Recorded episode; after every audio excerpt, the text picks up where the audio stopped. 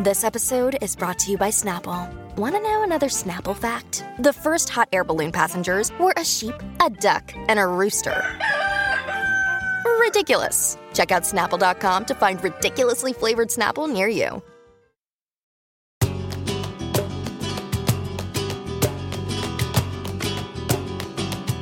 Cuando se dice que Isabel Pantoja tiene una vida de copla, es algo literal.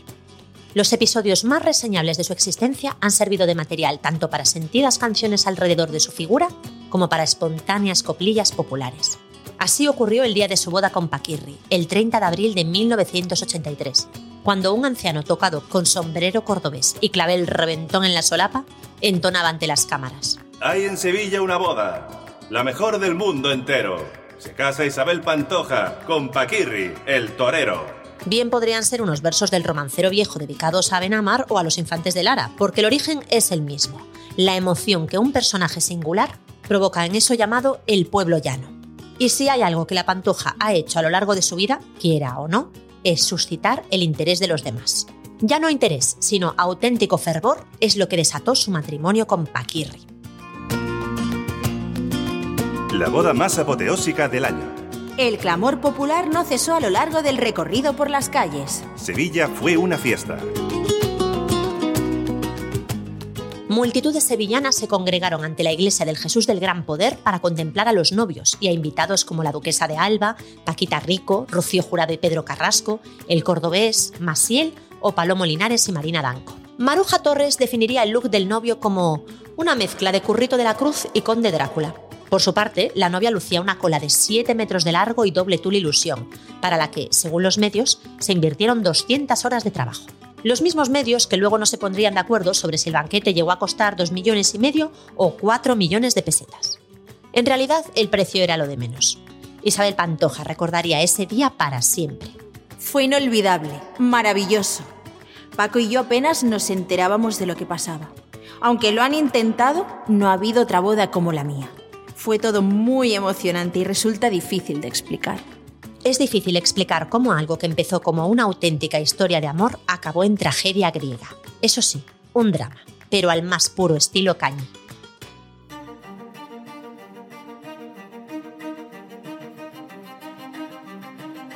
Hola, soy Raquel Piñeiro y este es un nuevo episodio de Bodas Icónicas, un podcast de Vanity Fair.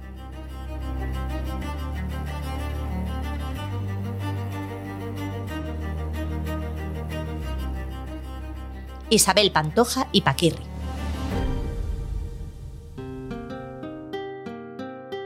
El enlace entre Isabel Pantoja y Paquirri no podía ser más novelesco ni hecho a medida.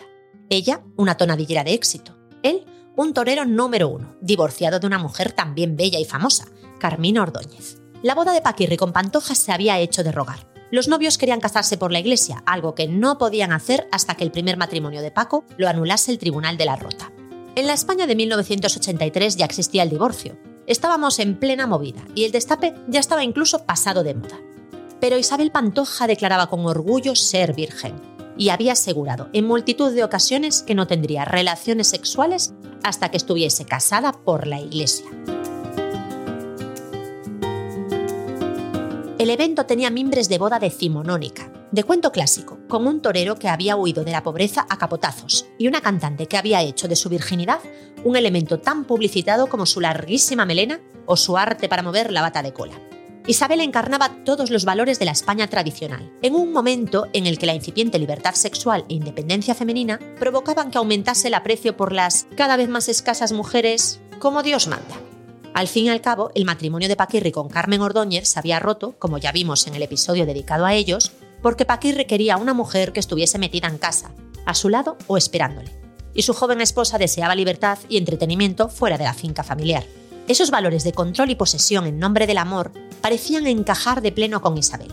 Aunque llevase trabajando y actuando desde que era una cría y fuese el sostén económico de su familia desde los 18 años, Isabel parecía más que dispuesta a supeditar su vida artística y personal por la familiar.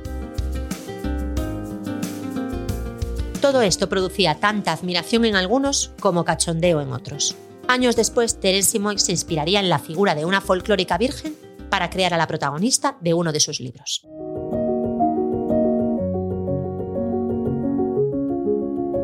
Cuando llegó su boda, Pantoja y Paquirri llevaban más de dos años de novios y el tema de las relaciones sexuales, o la falta de ellas, se había convertido en una cuestión nacional. Incluso el día de su boda, Isabel llegó a la iglesia en un carruaje tirado por seis yeguas blancas vírgenes. Pasaron la noche en el Hotel Alfonso XIII. Se diría que cuando por fin consumaron, el país pudo respirar tranquilo. Y así lo certificaba la revista Hola en su reportaje. Su noche de bodas fue tan feliz que incluso perdieron el avión en el que iniciarían su viaje de luna de miel, viéndose obligados a aplazar la salida para el día siguiente. Pero otras cabeceras preferían recordar que en esa idílica historia de amor también había daños colaterales. El gran bofetón de Lolita a Paquirri, titulaba la revista Pronto, al dar la noticia de la boda de la hija de Lola Flores con Guillermo Furiase, solo una semana antes que la de Isabel y Paquirri. Y añadían, se casaron por despecho, por si el mensaje no había quedado claro. Lolita Flores se había casado el 23 de abril, por sorpresa, en una discreta ceremonia civil que fue tildada de misteriosa o inesperada. Ella misma lo explicaría así en sus memorias. Fue idea de mi madre. Le pregunté el por qué y me dijo, porque la gente va a ir a la boda de Paquirri con el ola debajo del brazo. En efecto, Lolita y Paquirri habían mantenido una relación de año y medio tras la separación del torero y Carmina. Ella se enamoró, pero no fue del todo correspondida. Según Paquirri, no hubo mayores dramas en su historia. No hubo engaños ni desengaños, porque lo que existía era una enorme sinceridad y un cariño muy grande. Pero Lolita lo vivió de otra forma. A veces me trataba como a una mujer y otras como a una niña. A veces era su amiga, su confidente, y otras era su amante. Pero pese a todo, me enamoré locamente. Ha sido mi gran amor, pero también mi gran desgracia. El periodista Manuel Román contaría que Paquirri mantuvo a la vez idilios con Bárbara Rey, con una colombiana llamada Nora y con las que se le ponían a tiro. Lolita, además de ser amiga íntima de Carmina Ordóñez, también se llevaba bien con Isabel Pantoja. Al fin y al cabo, cuenta Lolita, eran compañeras sobre los escenarios. O al menos así era hasta que pasó lo de Paquirri. Ahí, como es natural, nos distanciamos, se cortó la relación. Se acabó, él se enamoró y se fue. Pero ella sabía que yo estaba con él. Y yo creo que, como amiga mía...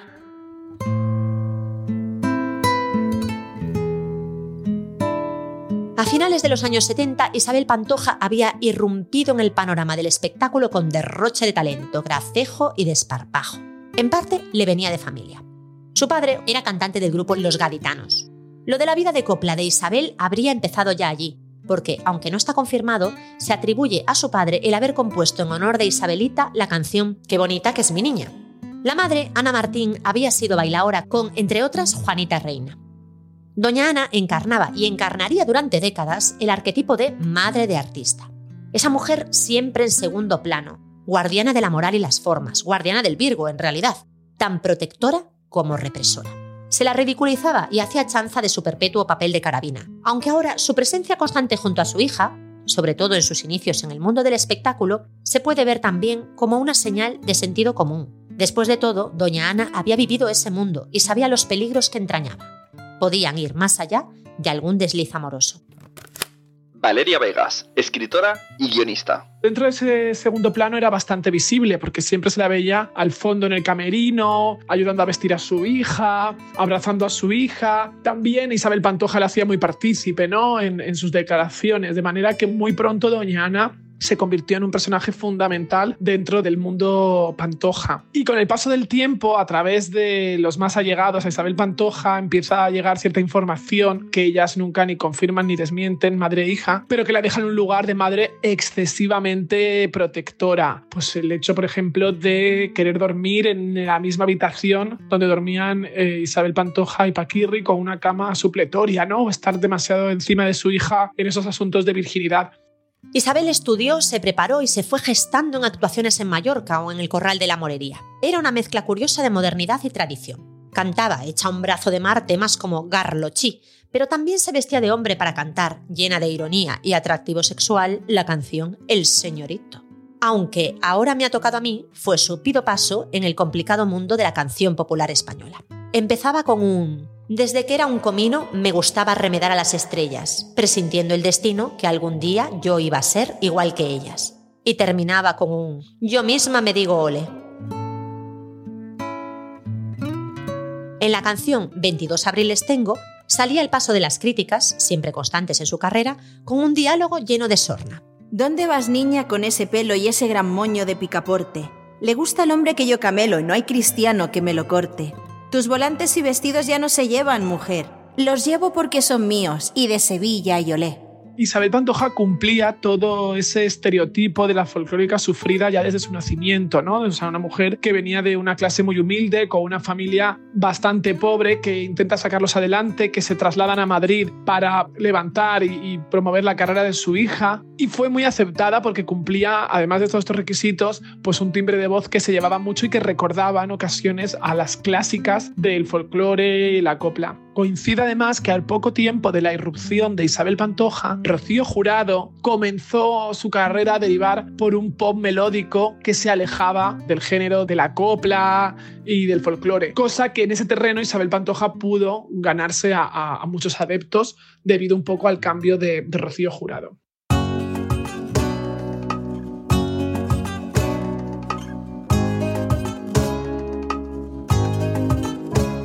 A la joven no le faltaban pretendientes, tampoco historietas con poca credibilidad, destinadas solo a aparecer en la prensa como promoción de sus protagonistas.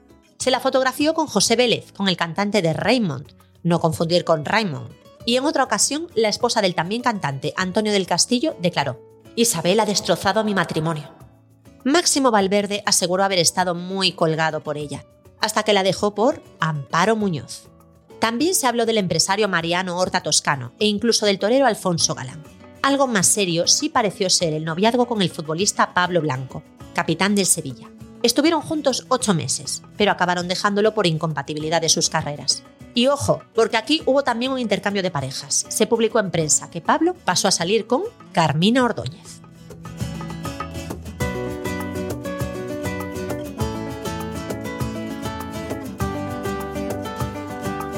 De todas formas, todo aquello quedaban en flirteos de poco peso cuando apareció el amor de verdad. Maribel y Paco, La Pantoja y Paquirri, se conocieron el 26 de mayo de 1980 en Jerez de la Frontera.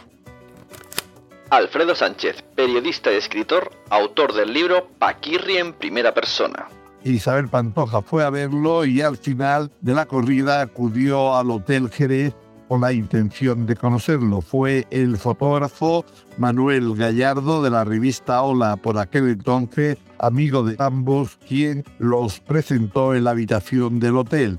Según relata Alfredo Sánchez en su libro Superviviente Pantoja, Paquirri le saludó de forma directa.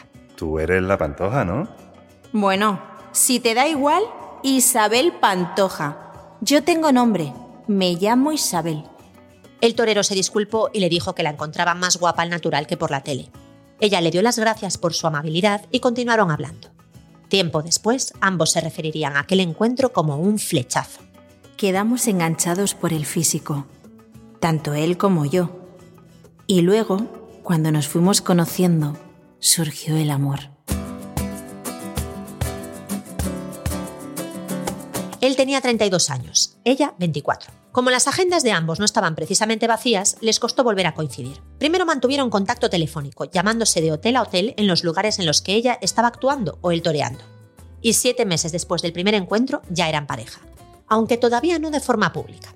No fue hasta que Isabel presentó su disco Así soy yo que Paquirri se dejó ver con la asiduidad de fan entregado en sus conciertos. Ahí comenzaron los rumores de que existía una nueva pareja de oro en el panorama social. Ninguno lo confirmó, hasta que en las navidades de 1980 Paquirri salió en la portada de la revista Hola con un contundente Estoy enamorado. Y claro, con Isabel Pantoja en el horizonte, Lolita tuvo que hacer mutis.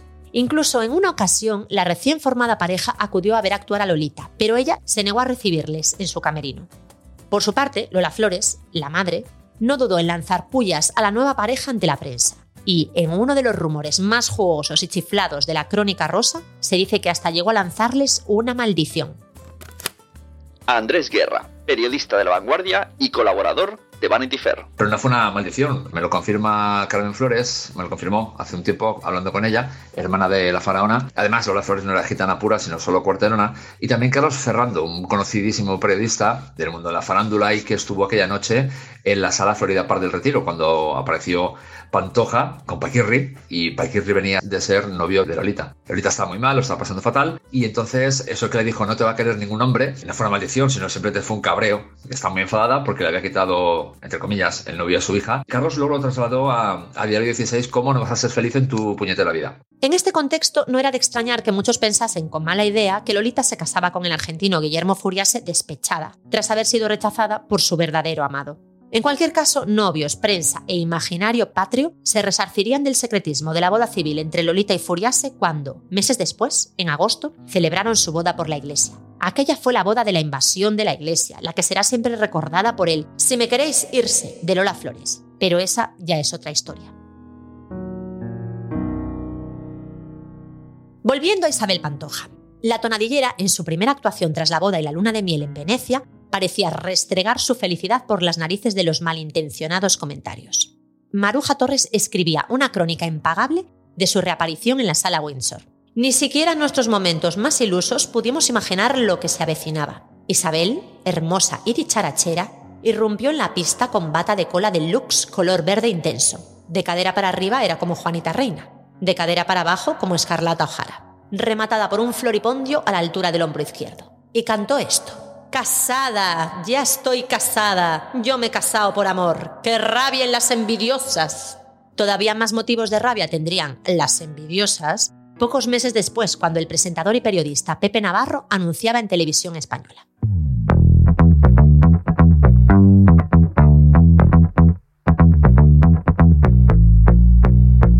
Una de las habituales de las revistas del corazón desde donde primero nos habló de su arte, después de su virginidad, más tarde fue la rival.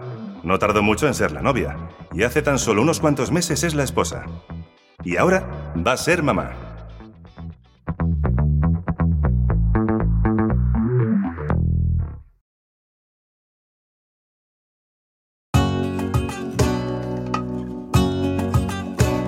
Isabel Pantoja estaba embarazada y Francisco José Rivera Pantoja, Kiko Rivera, Paquirrín para el mundo, nacería el 9 de febrero del 84, alimentando el deseo de Isabel de retirarse de los escenarios para ser madre y esposa. Fue allí cuando comenzó a hablarse también de una próxima retirada de Paquirri. Ambos parecían querer apartarse de sus profesiones y sus mitos para ser, sencillamente, una familia, afincada en Cantora, cuando sucedió la gran desgracia.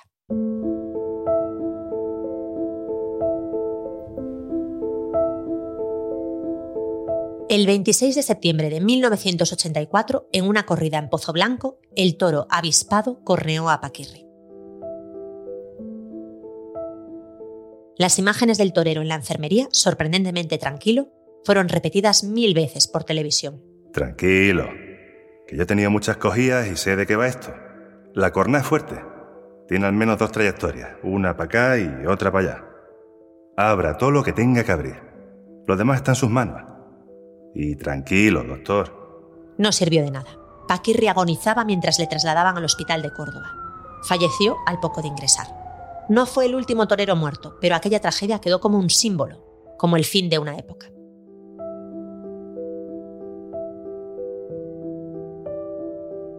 El impacto de ver llegar a Paquirri al panteón de los toreros hizo nacer otro mito, el de la viuda de España.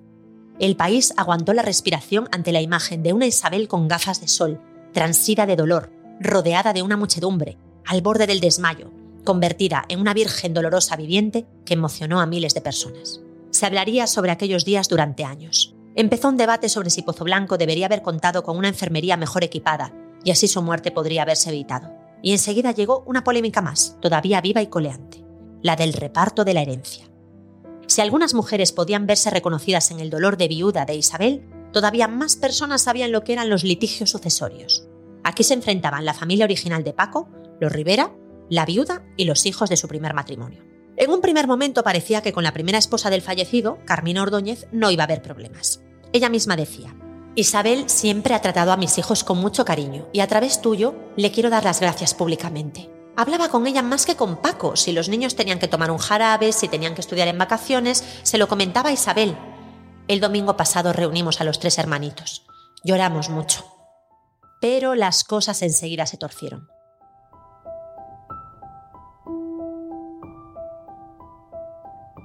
Se destaparon noticias sobre cajas fuertes abiertas sin testigos, capotes y trajes de torear reclamados, robos sorpresivos, un embrollo legal y moral que se desenvolvería a lo largo de décadas hasta llegar a nuestros días.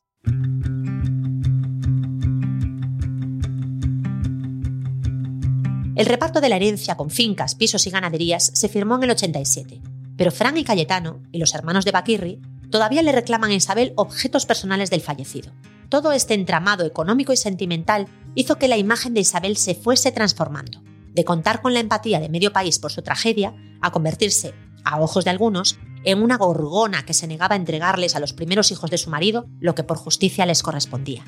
Llegarían también los comentarios, esparcidos por los propios hermanos y el padre de Paquirri, de que Isabel y él no eran tan felices en los últimos tiempos como aparentaban. Incluso Teresa Rivera aseguró que su hermano nunca había estado enamorado de la cantante. Todo eso llevaría a que Isabel un día espetara en televisión. Estoy cansada de la familia Rivera. Un amigo de Paquirri, Luis Lara, confirmó que, bueno, y más gente lo ha dicho, María Jiménez también lo dijo, que una vez que luego se casa con Isabel Pantoja, la cosa iba bastante mal y quería divorciarse de ella. No era feliz y que además seguía enamorado de Carmen Ordóñez. Bueno, y ella de él, porque se ha sabido también después que Paco guardó siempre las cartas de amor que ella le enviaba. En realidad, a Isabel nunca le gustó el sobrenombre de viuda de España, pero no podía resultar más acertado. A los seis meses de la muerte de su marido, dio una entrevista para la revista Hola. Salió en la portada vestida de luto riguroso, enseñándole a su hijo, apenas un bebé, la foto de boda junto al fallecido torero. Sus declaraciones estaban tan a la altura del drama que resultaban conmovedoras o demasiado exhibicionistas, según la sensibilidad de quien las recibiera. He querido morirme más de una vez estos días, pero también sé que tengo un hijo que cuidar. Solo sé que me quedan dos meses menos para volver a estar junto a mi marido. En el 85, Isabel reapareció en los escenarios, transfigurada por la tragedia y con un envoltorio artístico a la altura. Marinero de Luces, compuesto por José Luis Perales, es lo más parecido a un disco conceptual en la copla. ¿El concepto? La propia Isabel, su viudez y su dolor. Las letras hacían referencia directa e inequívoca a su vida. Se quedó tu silencio de rojo y arena clavado en el mío. Era mi vida él y me dejó esperando en la ventana. Que nadie me repita la palabra amor Déjame recordarlo llenando mi cama, paseando mis dunas, recorriendo mis playas. Paloma Rando, guionista y columnista. Yo creo que ese concierto fue un antes y un después y fue la manera de Isabel Pantoja de escenificar que estaba poniendo fin o empezando a aliviar el luto que había llevado durante más de un año. Y hubo pues ese momento en el que ella le dedicó Era mi vida a él a Paquirri, que dijo esa frase hacia la reina Sofía por cortesía y por protocolo. Le dijo, Majestad, con su permiso va dedicada a mi marido. Isabel cantaba ante la emoción del público y de la misma reina Sofía, y subía al escenario a Paquirrín a cantar Mi pequeño del alma, una auténtica catarsis en directo, que repetiría en varias ocasiones y con la que vendió un millón de discos. Años después, con el dolor algo atenuado, Isabel volvería a hablar del tema. Me molesta mucho que me hayan convertido en un mito viviente porque estoy viva. Soy muy joven y no soy la única persona que se ha quedado viuda. Es tan fuerte lo que me ha pasado que lo que venga a partir de ahora ya no me puede asustar. Nada me da miedo ya. Estoy preparada para todo y le planto cara a la vida, como pocas veces he hecho. Pero cuesta creer que alguien pudiera estar preparado para todo lo que estaba por venir. Porque si la vida de Isabel previa a la muerte de Paquirri parecía un cuento clásico o la letra de un romance, la posterior resulta tan llena de acontecimientos y giros inesperados que vista en una ficción parecería inverosímil. Los siguientes años de Isabel fueron de giras, actuaciones constantes, discos de éxitos, ahora con Juan Gabriel, pero también hubo polémicas recurrentes que la acusaban de aprovechar el dolor y la lástima para conseguir más galas, más actuaciones y más presencia mediática. La relación entre Paquirrín y la familia de su padre era nula con enfrentamientos constantes en la prensa. Isabel, más que nunca, podía cantar con todo el sentido. Hoy quiero confesar que estoy algo cansada de llevar esa estrella que pesa tanto. Con la llegada de los 90, Isabel se reencarnó en una nueva personalidad, la de actriz de cine. Ya había hecho sus pinitos en el mundo de la interpretación con un papel secundario en la serie Curro Jiménez, pero la cosa ahora iba mucho más en serio. En 1990 se estrenó Yo Soy Esa, a la que seguiría El Día que Nací Yo, con la Pantoja como protagonista.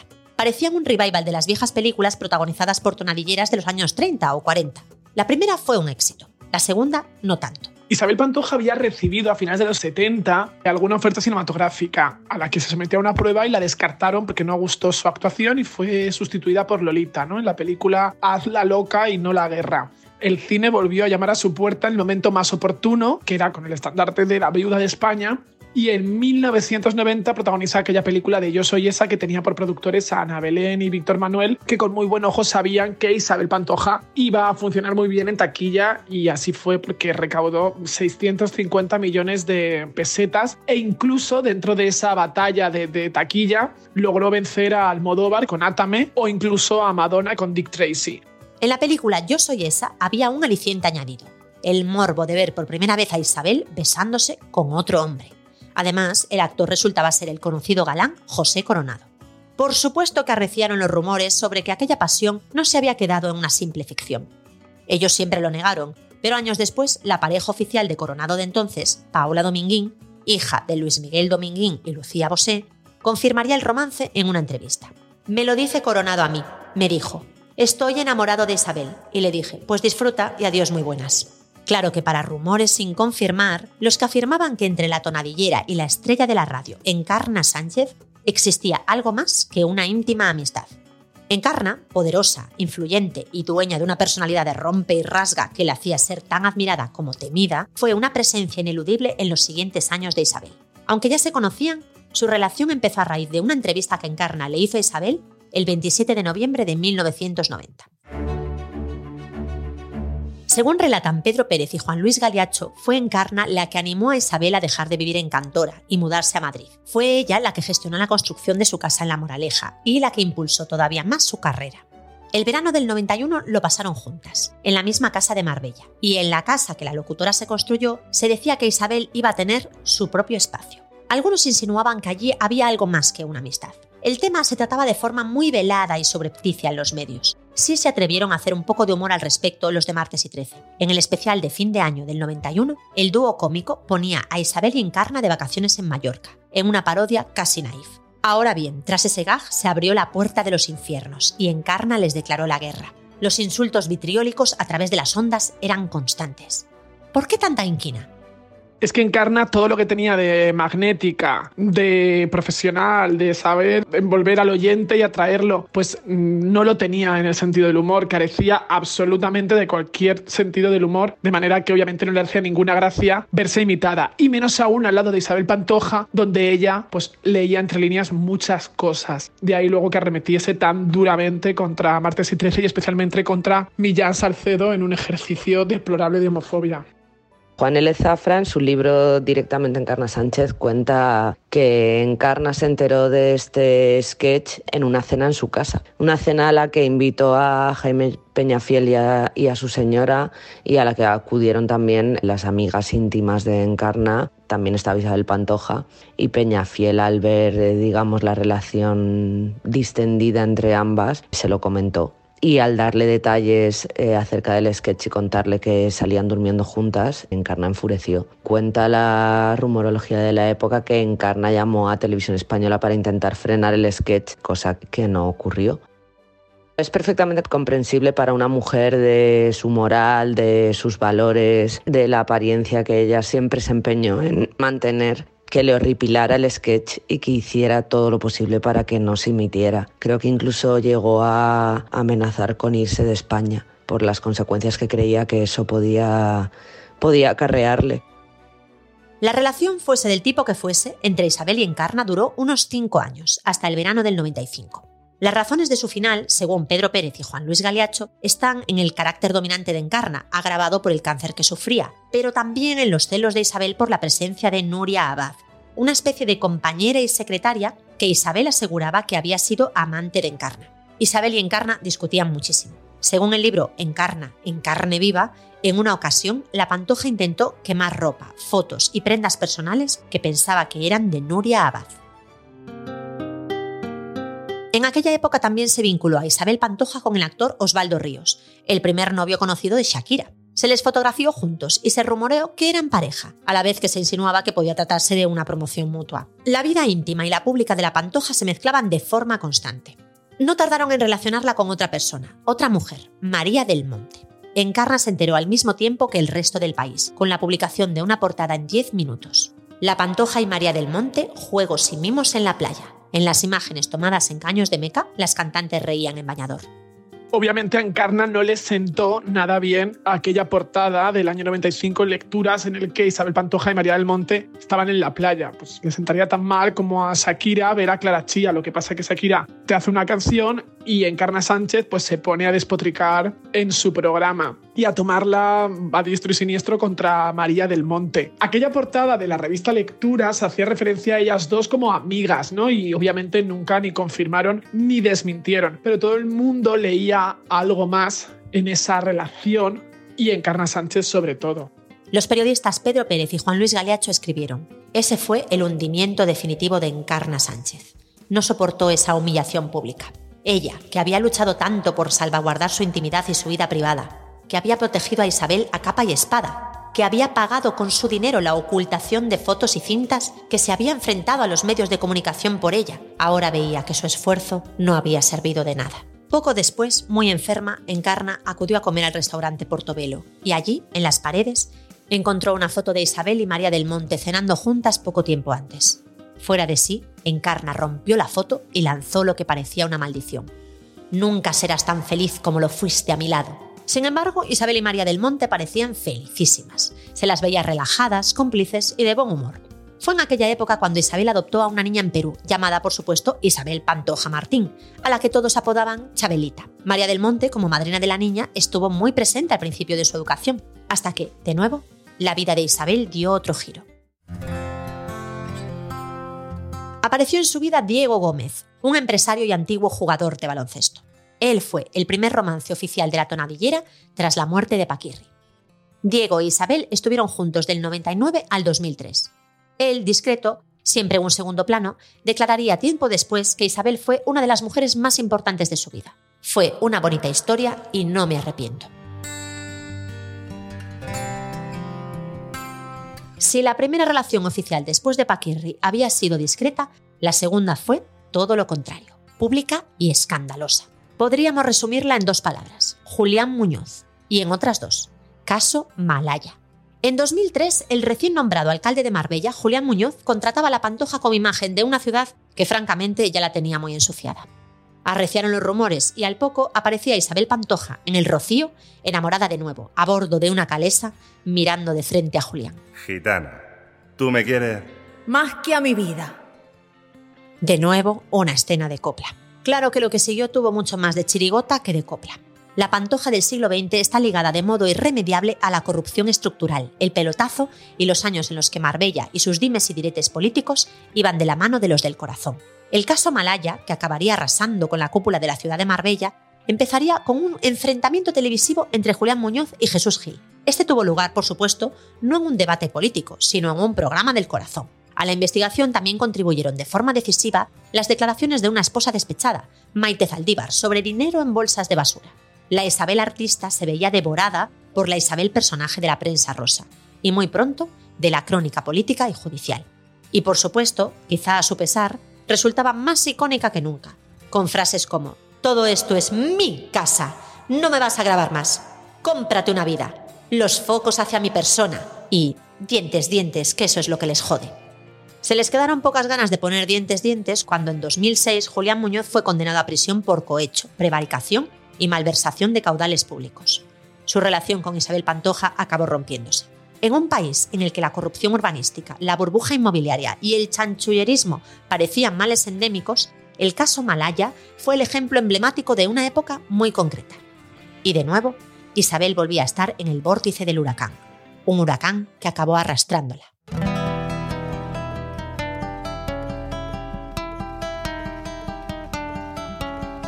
Ella misma fue detenida en 2007 acusada de blanqueo. Su imagen, sentada en el banquillo junto a su ex Julián Muñoz y a la ex de su ex, Maite Zaldívar, supuso un revulsivo y el símbolo de que ya nada volvería a ser igual. La sentencia ejemplarizante así lo ratificó. Isabel fue condenada a dos años de prisión.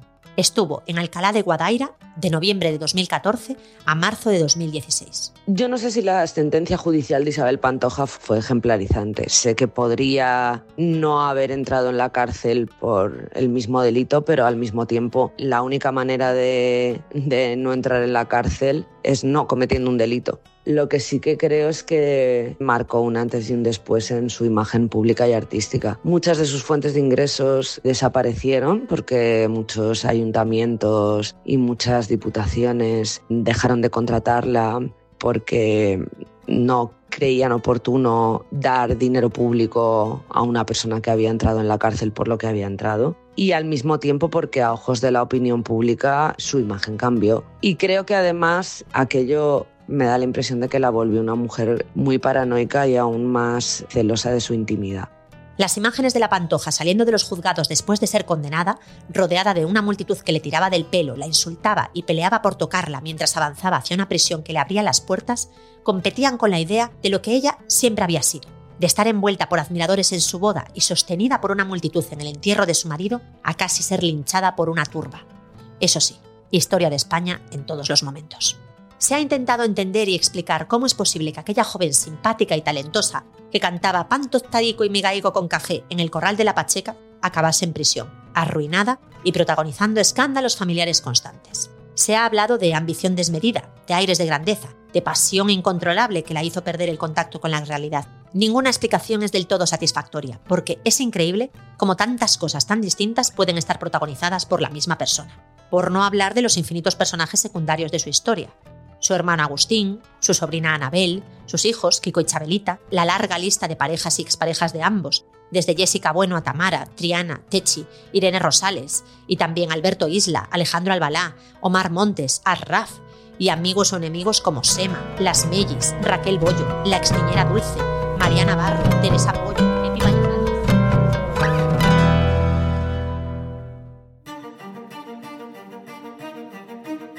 La cárcel, la culpa y la redención, sin lugar a dudas, hubieran dado para otro disco temático de impacto. Pero los cantantes de su trayectoria ya no lideran las listas de éxitos. Y hace tiempo que la Pantoja se vio con la necesidad de combinar actuaciones con platos televisivos, de los que antes había renegado tanto. La hemos visto como concursante de realities y jurado de talent shows en Telecinco, una cadena contra la que se creyó en numerosas ocasiones. Esos platos llevan años siendo el principal sustento de varios miembros de su familia y en sus últimos años lo han sido también para ella.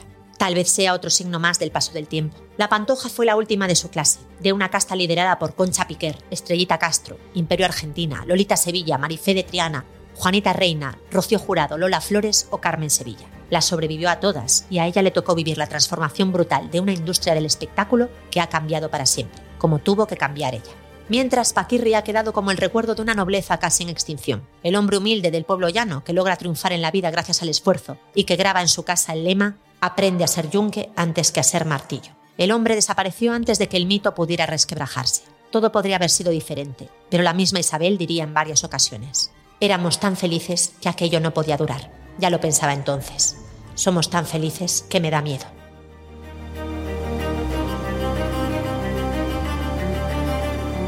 Con este episodio terminamos la temporada.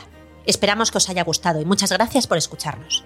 Soy Raquel Piñeiro y esto ha sido Bodas Icónicas, un podcast de Vanity Fair.